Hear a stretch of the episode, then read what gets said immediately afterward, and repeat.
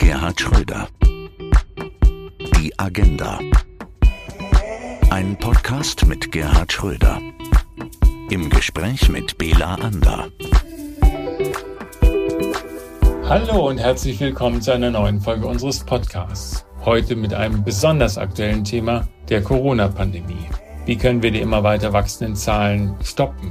Und macht eine Impfpflicht wirklich Sinn? Darüber will ich heute mit Gerd Schröder sprechen. Gerd, jeden Tag ein neuer Rekord, leider nicht bei unseren Exportzahlen, sondern bei den Corona-Fällen. Dabei schienen wir wieder einmal, muss man sagen, im Sommer noch auf einem guten Weg. Wie und warum ist die Situation außer Kontrolle geraten? Sie ist in der Tat aus der Kontrolle geraten, und zwar insbesondere im Osten unseres Landes, aber auch im Süden. Und äh, der Zusammenhang ist eindeutig. Es gibt äh, diesen Zusammenhang zwischen geringer Impfquote und hoher Inzidenz. Und das betrifft insbesondere den Osten und den Süden unseres Landes. Und das bedeutet zugleich, die Situation auf den Intensivstationen ist bedrohlich. Derzeit sind mehr als 3000 Patienten auf Intensivstationen und die Zahl wächst täglich. Das muss man dauerlicherweise sagen. Und zwar täglich um etwa 100 Patienten. Es gibt eine Warnung der Intensivmediziner äh, und die heißt so, dass äh, ab 4000 belegten Intensivbetten äh, man von einer Notlage äh, in den Krankenhäusern reden muss. Die Pflegekräfte arbeiten nun wirklich äh, am Limit. Und das ist die Folge einer zu geringen Impfquote. Das ist so. Wollen wir ein bisschen genereller noch einmal uns der Sache nähern? Die einen sagen, die Ampel tut nichts, die anderen sagen, die amtierende, noch die Geschäfte führende Altregierung tat zu wenig oder tut zu wenig. Wer hat denn nun wirklich versagt? Also die Ampel kann ja noch gar nicht versagt haben. Denn arbeiten und entscheiden muss eine Regierung. Und die Ampel ist noch keine Regierung. Was sollte die also tun als Ampel? Die kann frühestens nach der Wahl des Bundeskanzlers und der Konstituierung der Regierung handeln. Und ich hoffe, das wird sie tun. Nein, das ist eindeutig das Versagen der jetzigen Regierung. Die Situation war ja absehbar. Schon im Sommer haben äh, Intensivmediziner darauf hingewiesen, äh, dass wir im Herbst diesen Jahres, so, so ist es dann ja auch eingetreten, wachsende Schwierigkeiten bekommen würden. Das hat man abgetan insbesondere von Seiten des Bundesgesundheitsministers. Und da ist das Versagen festzumachen, aber doch nicht in der künftigen Regierung. Denen kann man erst Versagen vorwerfen, wenn sie im Amt sind und trotzdem nicht gehandelt haben. Aber das sind sie ja gar nicht. Insofern ist das eine groteske Diskussion, die jetzt die Ampel, die mit der Wahl des Kanzlers erst in Funktion kommt, äh, in Funktionen, aus denen heraus sie handeln kann, indem man ihnen jetzt Verantwortung äh, zuweist, die sie nicht hat. Viele reden ja schon von einem Fehlstart. Markus Söder hat versucht, der Ampel die Schuld in die Schuhe zu schieben, vor allem das Aufheben der epidemiologischen Lage. Dies sei so, hat er gesagt, als würde man in kurzen Hosen im Winter mit Sommerreifen fahren. So ähnlich war sein Sprachbild. Hat er recht, der bayerische Löwe? Nein, ähm, das Bild passt vielleicht auf ihn. Was politischen Durchblick angeht, so kann man ja nicht argumentieren. Vor allen Dingen kann man so nicht argumentieren, wenn das Versagen im eigenen Land offenkundig äh, ist. Das heißt, die starken Sprüche, die er im Sommer gemacht hat, denen ist nun nichts, aber auch gar nichts an Handeln gefolgt. Insofern sollte jeder erstmal seine Hausaufgaben machen, bevor er einer Regierung Vorwürfe macht, die noch gar nicht im Amt ist. Ja, du bist ein erfahrener, sehr erfahrener Wahlkämpfer. Hatte Politik vielleicht auch ein bisschen Angst vor diesem Wahlkampf und vor der Wahl und hat deswegen das, was da absehbar war, nicht so thematisiert, wie es hätte thematisiert werden müssen? Es gibt zwei Probleme, glaube ich, in dem Zusammenhang. Auf der einen Seite ist es tatsächlich so, dass es äh, gelegentlich in Regierungen äh, die Politik gibt, äh, naja, wir wollen uns nicht durchsetzen gegenüber gedachten Mehrheiten, die ja oft nur gedachte oder tatsächliche Minderheiten sind. So ist es hier. Und zum anderen, glaube ich, gibt es eine wirkliche Fehlentwicklung in unserer Gesellschaft. Da wird immer erzählt, man dürfe äh, nicht zum Impfen zwingen, direkt oder indirekt, weil das die Ge Gesellschaft spalte. Aber wer spaltet denn die Gesellschaft gegenwärtig? Das sind doch diejenigen, die sich äh, verweigern, geimpft zu werden, die lautstark im Netz, aber auch in äh, Publikationen deutlich machen, dass sie erstens ihre Individualität äh, gefährdet sehen, wenn es einen direkten oder indirekten Zwang zum Impfen gäbe. Aber was ist das für eine Gefährdung von Individualität? Welcher Freiheitsbegriff steht dahinter? Dahinter steht ganz offenkundig, und das muss man Teilen der FDP vor allen Dingen vorwerfen, ein Freiheitsbegriff, der grenzenlos ist. Das Individuum will nicht und die Gesellschaft hat das zu akzeptieren.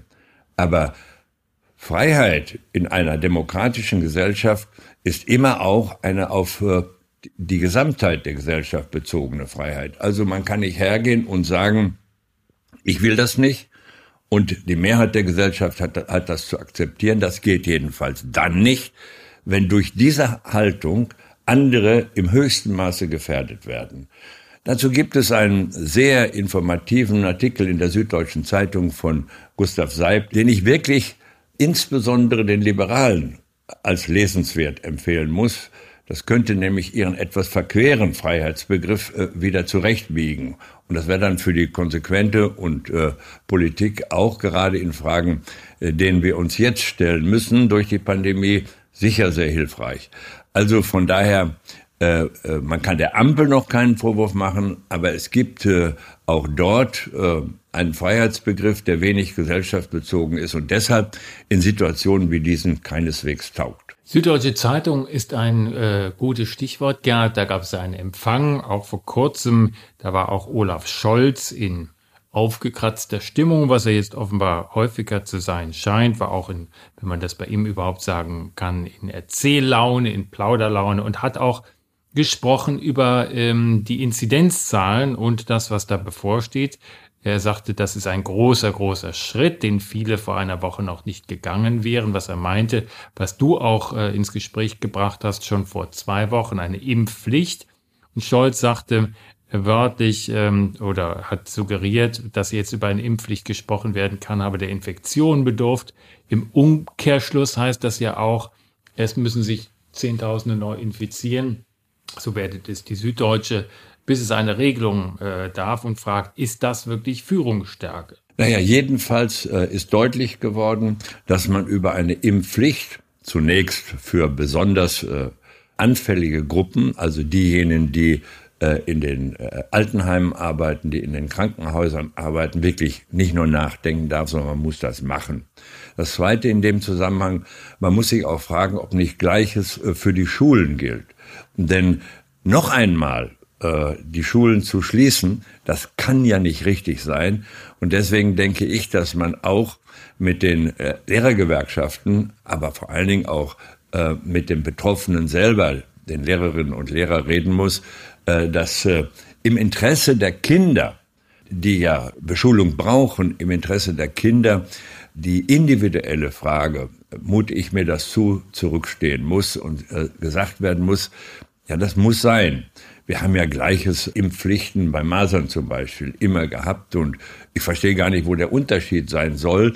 Es wird dann behauptet, na ja, äh, die Impfstoffe seien noch nicht hinreichend untersucht auf ihre Wirkungen, vor allen Dingen auf ihre Nebenwirkungen.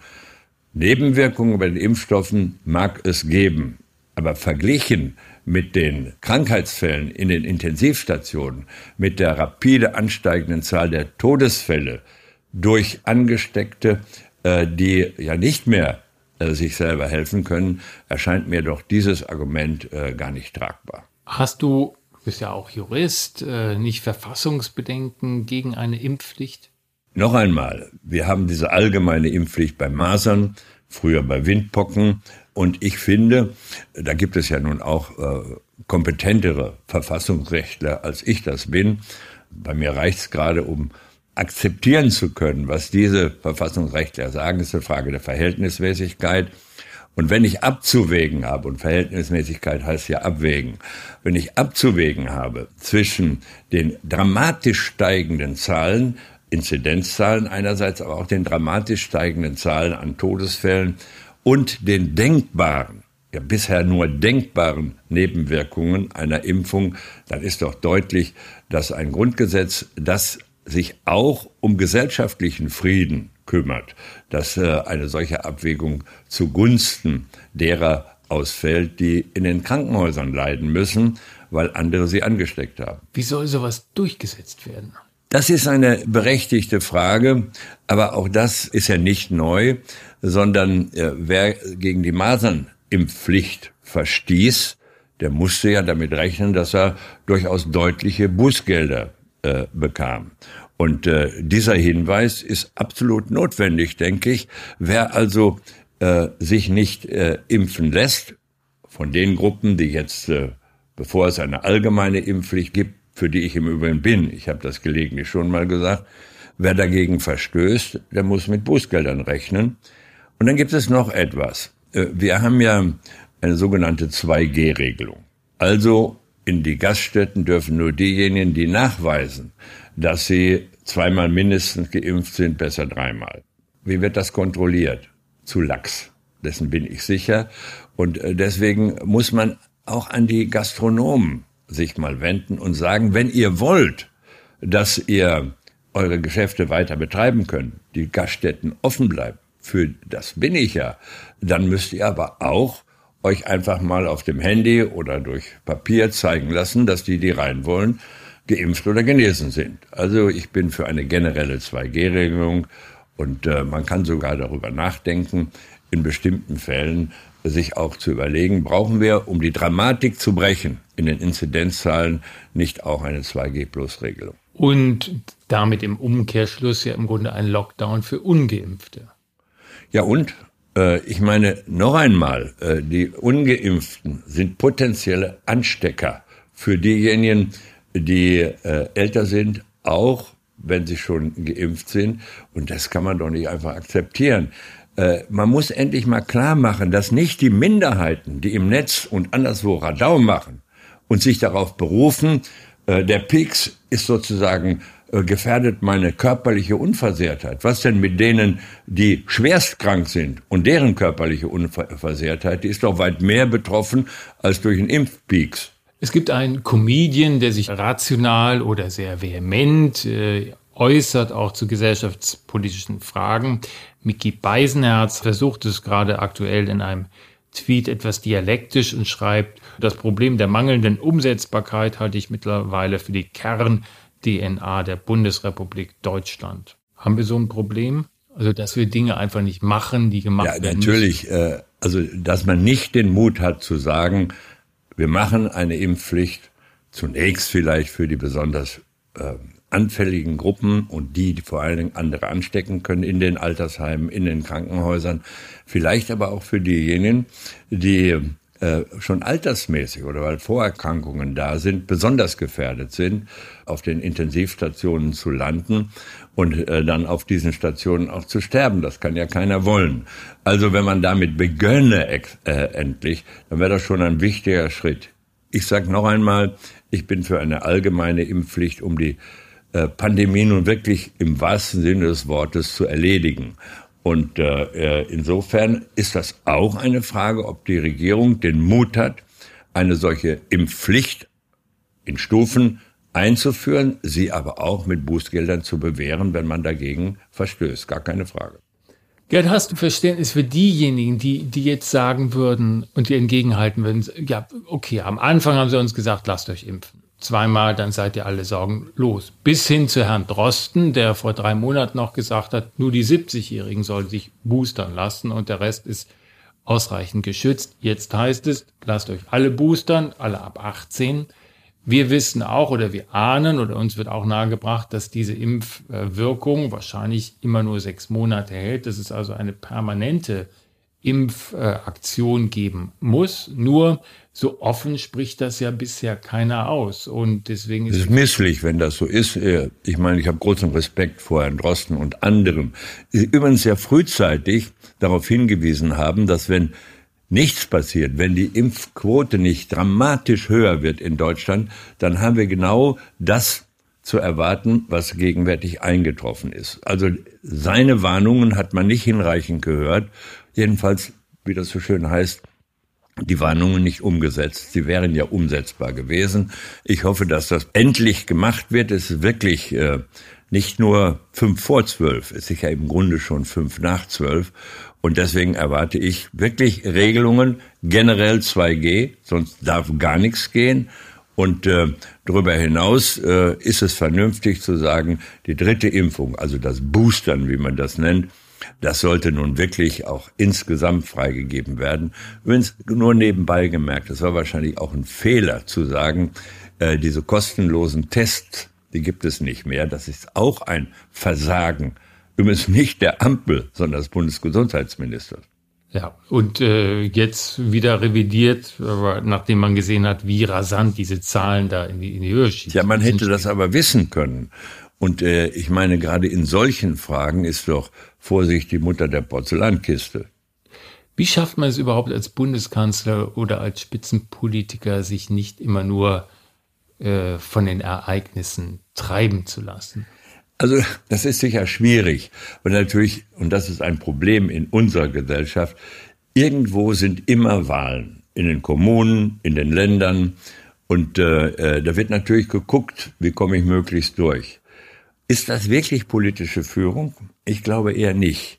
Sondern politische Führung ist doch, wenn eine Sache ganz wichtig ist, und die Pandemiebekämpfung ist so eine, wie seinerzeit bei der Agenda die Bekämpfung der Arbeitslosigkeit auch, dann muss man auch mal das Risiko eingehen, eine Wahl zu verlieren, wenn das äh, im Interesse der Gesamtgesellschaft von derartiger Bedeutung ist. Politische Führung in demokratischen Gesellschaften heißt ja nicht, freiwillig Ämter, die man hat, aufzugeben, aber heißt, das Risiko einzugehen, dass man nicht wiedergewählt wird, weil man eine Entscheidung getroffen hat, die im Interesse der Gesamtgesellschaft von unerhörter Bedeutung ist. Und das ist gegenwärtig der Fall. Aber noch einmal, das betrifft die jetzige Regierung, auch wenn sie Geschäftsführung nur im Amt ist und diejenigen, die sozusagen da an der Spitze sind oder direkt verantwortlich sind als Minister für diese Fragen. Äh, das betrifft die, aber noch nicht das, was man Ampel nennt, denn die kann man erst verantwortlich machen, wenn sie tatsächlich in der Regierung sind.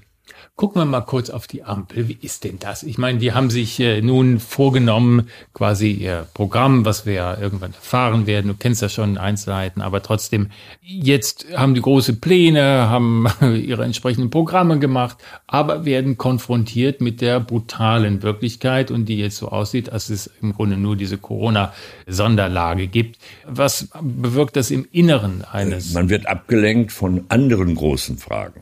Also zum Beispiel von der Frage, äh, wie wollen wir denn eigentlich reagieren in dem ja immer noch virulenten Handelskrieg zwischen äh, China und Amerika? Sollen wir uns den Amerikanern anschließen oder haben wir andere Interessen? Ich denke, wir haben sie. Wie sollen wir reagieren auf äh, die Migrationskrise, die ja sichtbar wird immer noch? Und sind Sanktionen, ich habe keine Bedenken, Herrn Lukaschenko weiter mit Sanktionen zu belegen. Das ist nicht der, der Punkt, den ich äh, habe, sondern die Frage ist doch, die armen Leute, die da sitzen, an der Grenze, warum findet man nicht den Mut, mit den Polen zu reden und zu sagen, wir werden äh, Lukaschenkos Politik durchkreuzen, etwa auch dadurch, dass wir Fluggesellschaften Überflugrechte in ganz Europa verweigern, die sich zum Handlanger von äh, Lukaschenko machen lassen. Aber was ist denn, zerreißt denn das Herz, wenn man die Kinder jetzt im Winter an der Grenze sieht, warum ist Europa nicht stark genug zu sagen, okay, diejenigen, die da sind, denen müssen wir doch helfen. Äh, die, die können wir doch nicht äh, alleine lassen dort. Und deswegen bin ich für zwei Dinge. Einmal deutliche Haltung gegenüber Lukaschenko und seinen Helfeshelfern, sowieso den Schleuserbanden, aber auch den Fluggesellschaften, die die Leute dahin schaffen. Und äh, das Zweite, wirklich Menschlichkeit gegenüber den wirklich äh, armen Leuten, die da sitzen, die sich haben darauf äh, verlassen. Sie werden schon irgendwo im gelobten Land sein, was ja so gelobt auch nicht ist, wie man äh, spürt. Äh, und äh, äh, gerade in der jetzigen Zeit, wo Weihnachten die große Hoffnung verheißt, die Menschen dort alleine zu lassen, im wahrsten Sinne verkommen zu lassen, das kann doch keine Politik für Europa sein. Aber gibt's da nicht diesen berühmten Pull-Effekt? Die Leute sehen, dass die kommen und immer mehr machen sie auf den Weg dann ähm, auch wieder nach. Ja gut, äh, auf dem Weg kann man sich ja nach Belarusland kaum machen. Äh, da geht's ja um Sanktionen gegenüber Fluggesellschaften und auch gegenüber Diktatoren, die meinen, sie könnten Menschen als Waffe einsetzen. Ein bisschen ist das ja so. Äh, und deswegen finde ich es beides nötig. Aber das Dritte muss doch sein, die armen Leute nicht selber auch zu einer, nicht Waffe, aber schon dazu zu machen, wenn wir die jetzt reinlassen, kommen mehrere. Das ist ja auch ein Stück Repression bezogen auf die armen Leute, vor allen Dingen die Kinder, die da an der Grenze ausharren müssen. Und zwar äh, unter wirklich schrecklichen Bedingungen. Das Mindeste, was geschehen müsste, ist doch, dass die Polen die Hilfsorganisationen da reinlassen, äh, dass man sie versorgt, bis diese Frage geklärt ist. Anders kann es doch gar nicht sein. China hast du erwähnt, Gerhard. US-Präsident Biden und äh, Chinas Präsident Xi reden wieder miteinander, zumindest per Videoschalte. Da haben sie zwar keine gemeinsame Erklärung verabschiedet, sind aber übereingekommen, dass es wichtig ist, offen mit den bestehenden Gegensätzlichkeiten, so heißt das dort, umzugehen. Was hältst du davon? Ja, sind doch erste wichtige Schritte. Man muss ja wissen, es gibt ja diesen schönen Spruch, äh, äh wenn Elefanten tanzen, dann ist das Gras zunichte. Und das ist ja auch so. Keiner kann doch einen Handelskonflikt zwischen China und äh, Amerika wirklich brauchen. Zumal, wenn wir noch veranlasst werden sollen, uns daran zu beteiligen. Was bedeutet das denn für die deutsche Automobilindustrie? Was bedeutet das für den deutschen Maschinenbau, wenn wir Sanktionen, die da äh, diskutiert worden sind, äh, mit äh, organisieren müssten. Was bedeutet das für unsere Marktposition in China? Denn dass das ohne Reaktionen bliebe, das kann man ja nicht unterstellen. Kurzum, das ist schon mal ein erster Schritt, dem hoffentlich weitere folgen. Mein Eindruck ist, dass äh, Biden an dem Punkt wohl eingesehen hat, äh, dass Sanktionen gegenüber China erstens nicht zu einer Veränderung der Politik in China führen und zweitens äh, alle schädigen. Übrigens ganz nebenbei bemerkt, das gilt auch, was die amerikanische Position für die Energiepolitik in Deutschland angeht. Äh, da gibt es ja bestimmte Projekte, äh, die da mit Sanktionen belegt werden, über die man dann glaubt, einerseits Deutschland zu treffen, wir sind doch keine Bananenrepublik, das muss auch mal deutlich werden, und andererseits die Russen bewegen könnte, ihre Politik zu ändern. Das wird nicht funktionieren, im einen wie im anderen Fall nicht. Jetzt muss ich doch fragen, die Bundesnetzagentur hat die, äh, dieses Zertifizierungsverfahren für Nord Stream 2 vorläufig gestoppt. Also für diese Pipeline, also die russisches Erdgas durch die Ostsee direkt nach Deutschland liefern soll. Was sagst du dazu? Also das, äh, die Bundesnetzagentur beruft sich auf äh, gesetzliche Handlungsnotwendigkeiten. Das muss man nachvollziehen, das muss man überprüfen. Äh, ich bin in der Frage kein äh, Rechtsexperte im Energierecht. Das machen ja andere bei den Grünen. Äh, die erst Völkerrechtler waren und jetzt Energierechtler sind. Aber gut, äh, dazu will ich nichts sagen. Nein, wenn das so ist, äh, dann, und das geschieht ja auch, wird man eine Tochtergesellschaft gründen müssen, um den Wünschen des, der Netzagentur zu folgen. Und die kann man ja nicht nur einfach gründen, auf die müssen dann auch Vermögenswerte übertragen werden. Und dann, so hat es, so habe ich das verstanden, die Netzagentur ja auch gesagt, dann wird man den äh, Antrag nach Recht und Gesetz prüfen und das heißt, äh, dass man ihn auch genehmigen muss, denn die Dinge scheinen mir eindeutig zu sein. Und wenn man jetzt hört von der Umwelthilfe, von den Grünen vor allen Dingen, man müsste gegen Gesetz die Zertifizierung nicht etwa nur bis die Gesellschaft gegründet ist, unterbrechen, sondern gleich aufgeben, dann sind das alles Leute, die Gesetze nicht ernst nehmen wollen. Das kennen wir ja gerade aus den diskutierten anderen Themen. Ja, droht uns jetzt ein kalter Winter? Gott, das weiß ich nicht. Das hängt ja vom Wetter ab und ich bin ja kein Wetterprophet. Im übertragenen Sinne ist Ach, im übertragenen Sinne. Erdgasspeicher sind noch Nein, ich meine, die, äh, die Entscheidung der Netzagentur, das kann man ihr nicht vorwerfen, äh, weil das Marktgeschehen natürlich ist, hat, führt natürlich zu einer Erhöhung der Gaspreise. Da kann weder Herr Putin was dazu noch Gazprom, sondern das hat automatisch diese Folge, weil ja Gaslieferungen nicht nur durch äh, Verträge, sondern immer weniger Verträge langfristiger Art äh, erfolgen, sondern auch an den Sportmärkten in Rotterdam. Und wenn eine Pipeline-Entscheidung verzögert wird, dann hat das Marktfolgen. Und das ist keine Politik, die dahinter steht, sondern es hat einfach die Folgen, die am Gasmarkt äh, dann eintreten und die heißen Preiserhöhungen. Und äh, das ist bedauerlich. Aber ich glaube nicht, äh, dass wir Angst haben müssen, äh, ohne Gasversorgung dazustehen. Äh, es ist ja immerhin so gelaufen, dass die Speicher wieder gefüllt sind. Und das war ja auch ein richtiges Anliegen. Aber jenseits dessen ist natürlich klar, wir brauchen Nord Stream 2. Äh, und deswegen ist sie auch ähm, finanziert worden. Im Übrigen privat finanziert worden und nicht etwa durch staatliche Hilfe. Lass uns noch einmal zurückkommen zu Corona. Welche wirtschaftlichen Konsequenzen wird diese vierte Welle für uns haben? Natürlich negative, ist doch klar, denn man wird wieder verstärkt übergehen müssen zu, äh, zu Homeoffice. Äh, möglicherweise wird man das auch gesetzlich äh, zu regeln haben. Es gibt ja solche Vorschläge.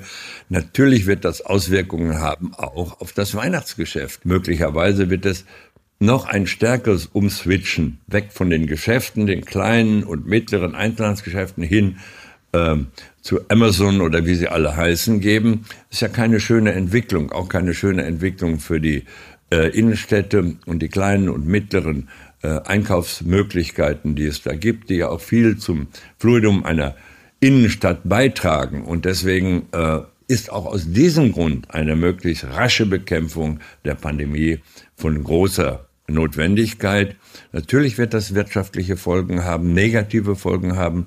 Und je eher man äh, zu Normalität, aber einer, die kalkulierbar bleibt, kommen kann, umso besser. Unsere Entscheidung war vielleicht, oder die Entscheidung der gegenwärtigen Regierung zur Normalität oder fast Normalität überzugehen, kam vielleicht zu früh. Und man hat außer Acht gelassen, dass qualifizierte Wissenschaftler die Entwicklung, die wir jetzt haben, im Sommer vorausgesetzt haben, wenn wir öffnen. Wir haben geöffnet, die Politik hat geöffnet und die Voraussetzungen sind eingetreten.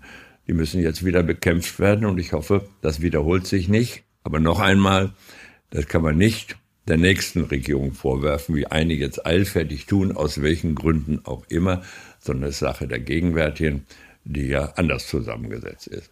Lass uns noch einmal auf die Gesellschaft als Ganzes gucken. Da sind viele mittlerweile, ja, man kann sich anders sagen, sauer gefahren. Die Menschen haben ja immer so diese, ja, diese Vorstellung vor Augen, es endet bald und jetzt sind wir da durch, jetzt haben wir die Masken, jetzt haben wir uns äh, impfen lassen. Und dann ist ja immer äh, das nächste Ziel, die Aufhebung im Grunde von allen Restriktionen, die wir führen. Jetzt kommen wir wieder alle zurück in eine Gesellschaft, die neue Restriktionen auferlegt für uns alle was würdest du den Menschen, viele hören ja deinen Podcast, viele Tausende, Hunderttausende, auf den Weg geben, die ja jetzt kurz davor sind zu verzweifeln? Ja, was heißt verzweifeln? Man kann doch ihnen nur auf den Weg geben, erstens impfen, impfen, impfen. Denn das ist die Chance, die Pandemie möglichst bald zu überwinden. Wenn die Impfquote bei 90 plus wäre, dann hätten wir weniger Probleme in den Intensivkrankenhäusern, wir hätten weniger Probleme, uns mit einem Teil-Lockdown oder anderen Möglichkeiten, äh, die Kontakte einzustellen, zu beschäftigen. Also insofern ist mein Rat, nehmt bloß nicht ernst die Schar derer, die sich auf eine schrankenlose Freiheit des Individuums berufen. Die gibt es nämlich nicht, es sei denn, man will Chaos verursachen. Und äh, nehmt nicht diejenigen ernst, die keine Abwägung treffen wollen zwischen dem Peaks, vielleicht auch mit vorübergehendem Schnupfen oder was auch immer, und dem, was sie anrichten, wenn sie nicht geimpft sind. Das ist doch die einzige Möglichkeit, die man immer wieder erklären muss. Und vielleicht ist das auch etwas, äh, was äh, man machen muss und äh, zudem auch sagen muss, ja, wenn ihr nun partout nicht wollt, die Minderheit derer, dann müsst ihr eben damit leben, dass ihr nicht alles dürft, was andere dürfen, die sich impfen lassen. Das ist doch ein ganz einfacher Punkt eigentlich. Dieses Jahr kommen die Weihnachtsmärkte, wenn sie kommen. München sind es gerade abgesagt, äh, aber in vielen Städten äh, kommen sie dann mit einer knallharten 2G-Regel. Äh, wirst du hingehen? Nein, ich würde nicht hingehen, ist so ganz klar. Und ich finde auch, dass es die Kommunen die Pflicht haben zu sagen, gerade auf den Weihnachtsmärkten geht das geht gegenwärtig nicht. Äh, ich hoffe, die tun das in eigener Verantwortung. Äh, ich würde jedenfalls mich äh, dort nicht sehen lassen. Wie kann man denn überhaupt noch Weihnachten positiv gestimmt ja, man braucht doch nicht, um Weihnachten zu feiern, das kenne ich noch aus eigener Anschauung, aber auch aus dem Konfirmandenunterricht, Weihnachten ist ja das Fest der Hoffnung. Das hat ja eine religiöse Qualität vor allen Dingen, nicht unbedingt eine ökonomische. Äh, und äh, von daher glaube ich, gerade in einer solchen Situation kann ja die Hoffnung, die Weihnachten vermitteln will, auch etwas sein, was die Menschen zur Besinnung bringt. Auch was Impfen und Nicht-Impfen angeht. Das wäre jedenfalls meine Hoffnung und das viel wichtiger als Weihnachtsmärkte. Gerhard Schröder, wir danken für dieses wunderbare Gespräch. Bitte sehr. Folgen Sie Gerhard Schröder auch auf seinem sozialen Medienkanal auf LinkedIn. Wir hören uns wieder in zwei Wochen. Bis dahin bleiben Sie gesund. Ihr Bela Ander. Gerhard Schröder. Die Agenda. Eine Produktion von ABC Communication.